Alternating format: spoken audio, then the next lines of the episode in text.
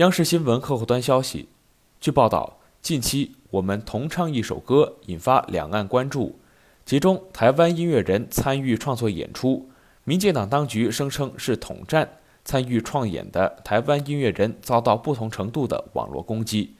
对此，在昨日举行的国台办例行发布会上，国台办发言人朱凤莲表示。我们同唱一首歌，这首歌由台海之声和看台海共同制作推出。本人听了几遍，很赞同台湾网友的一句评论：“这是两岸音乐人送给大家的一份新年礼物。”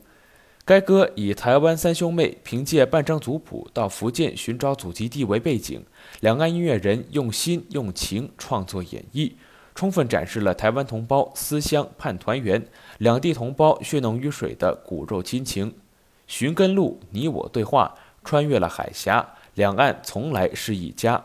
通过这首歌，我们期待海峡两岸的同胞不仅一同唱歌，更是一起寻根，一起打拼。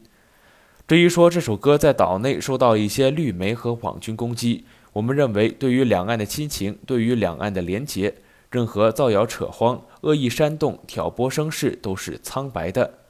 台湾同胞堂堂正正表达了对祖国大陆的感情表达以及认祖归宗的思念，是任何人离间不了、打压不了的。这里是羊城晚报广东头条，我是主播陈子燕。